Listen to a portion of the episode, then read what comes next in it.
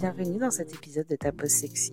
Je suis Anne-Elisabeth, ta coach en sexualité, qui dans chaque épisode t'invite à explorer ton intimité au travers de conseils audacieux, mais aussi de récits érotiques et captivants. Installe-toi confortablement pour plonger dans ton monde mystérieusement et merveilleusement érotique. Bonne écoute Dans cette pause aujourd'hui, nous allons parler de la taille du pénis. Au final, est-ce que ça compte ou pas euh, dans le plaisir que l'on ressent pendant un rapport sexuel? Bon, déjà, on va faire un vrai point anatomique parce que euh, je pense que certains d'entre vous ne savent pas forcément euh, tout sur l'anatomie du vagin. Euh, donc, le vagin, déjà, c'est pas un trou béant. c'est plutôt comme un tuyau où il y en a qui vont plutôt parler d'une chaussette. Donc, c'est plat quand il n'y a rien dedans et quand on n'est pas en moment d'excitation. Euh, le vagin, il est plat et en fait, les parois du vagin sont collées. Il est un peu fermé. Et c'est quand quelque chose ou quelqu'un euh, pénètre à l'intérieur qu'il s'élargit et donc c'est flexible. Et c'est aussi pour ça que euh, on peut mettre un tampon ou une cup pendant qu'on a nos règles sans pour autant devoir contrôler le fait que ça sorte ou pas. en moyenne, le vagin, c'est entre 12 et 14 cm de profondeur jusqu'au col de l'utérus. Donc le col de l'utérus, hein, l'entrée dans le euh, dans l'utérus, c'est vraiment euh, quelques millimètres. Donc en fait, euh, vraiment c'est c'est fermé en fait à l'autre extrémité au niveau du col de l'utérus, c'est fermé. Il peut pas on peut pas perdre quelque chose qui remonterait par exemple jusqu'à l'utérus. ça c'est pas possible. Donc quand je dis entre 12 et 14 cm de profondeur, en fait, euh, là aujourd'hui, ce qu'on commence à voir de plus en plus apparaître dans les études, c'est que euh, au final, le vagin, il a quand même cette possibilité de s'élargir et de s'allonger. Euh, et notamment au moment du rapport sexuel parce qu'il va y avoir de, de l'excitation et donc il va devenir beaucoup plus flexible et s'allonger. Donc voilà, c'est une moyenne 12 et 14, mais euh, ça peut même monter, euh, j'ai vu des chiffres jusqu'à 17 cm, bref. Euh, c'est voilà, très, c'est très aléatoire d'une femme à l'autre, mais en tout cas, ce qu'il faut bien comprendre, c'est que c'est une structure qui est flexible et qui s'allonge. Donc maintenant, si on va parler un peu plus du plaisir et de ce qui nous procure du plaisir pendant le rapport sexuel à nous, les femmes ou les personnes qui, euh, qui, ont une vulve, euh, ça va être le clitoris. Et donc je pense que tu le sais déjà, mais euh, c'est lui qui est responsable de ton plaisir. Ça, je pense que c'est bien, c'est bien ancré, mais au cas où, je préfère le, le rappeler.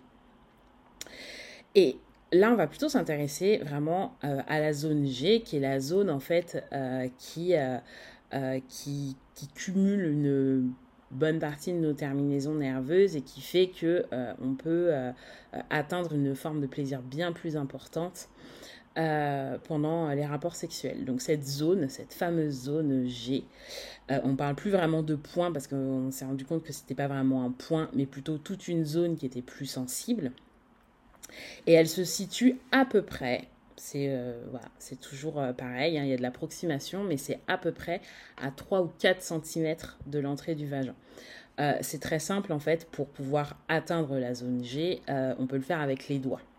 Donc on n'a pas besoin d'avoir quelque chose qui fait une quinzaine de centimètres pour pouvoir atteindre la zone G. Et en plus, elle est un peu plus recourbée, donc il faut aller un petit peu aller recourber par exemple le doigt pour aller la, euh, la, stimuler et la toucher. Euh, donc sur la base de ces chiffres, c'est quand même assez facile de comprendre qu'en fait, on n'a pas spécialement besoin euh, d'avoir des mecs qui ont des pénis de 20 cm pour pouvoir kiffer.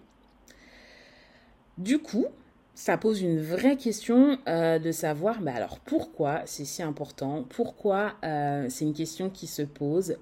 moi, en tant que coach en sexualité, euh, j'ai déjà eu des conversations de ce type avec, euh, euh, avec des hommes qui se posaient la question de la taille de leur pénis. Est-ce que c'était suffisant? Est-ce qu'ils allaient pouvoir procurer du plaisir? C'est vraiment un, un questionnement qui est, qui est un peu récurrent de la part de nos amis, les hommes ou personnes qui, qui ont des pénis. Et du coup, je me suis demandé, mais d'où ça vient en fait? D'où vient le mythe euh, qui dit que plus c'est gros et mieux c'est? certainement, et moi la première, ça m'est déjà arrivé, tu t'es déjà dit en voyant un homme avec un pénis qui serait plus petit que tu n'allais rien sentir et que ça allait pas vraiment être ouf, et bien en fait, on est tous, on a vraiment été tous mindfuck par la culture de la performance.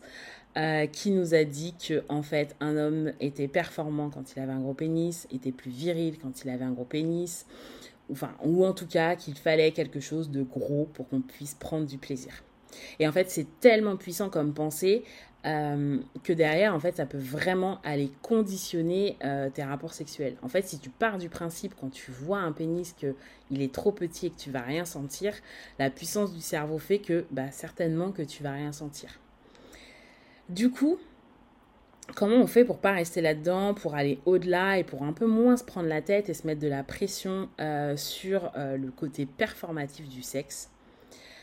La première chose, je dirais que bah déjà, faut se souvenir que la pénétration, c'est pas forcément le meilleur moyen de ressentir du plaisir euh, quand, on a une, quand on a une vulve et un clitoris. Euh, en pénétration, on va pas forcément réussir à pouvoir stimuler bah, notamment la zone G ou euh, le clitoris en externe de la bonne façon qui va pouvoir permettre l'extase, l'orgasme, etc. Donc c'est pas forcément euh, le, meilleur moyen.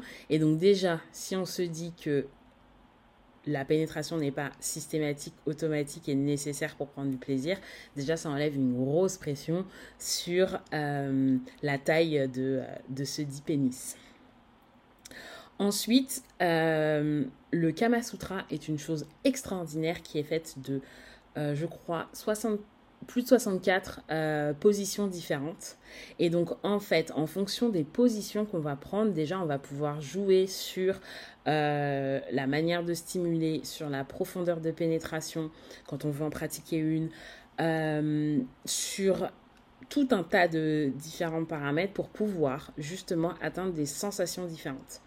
Donc, c'est vrai pour un pénis qui serait petit ou un pénis qui serait très gros en fait, on peut aussi adapter la manière dont on va pratiquer la pénétration pour pouvoir favoriser le plaisir.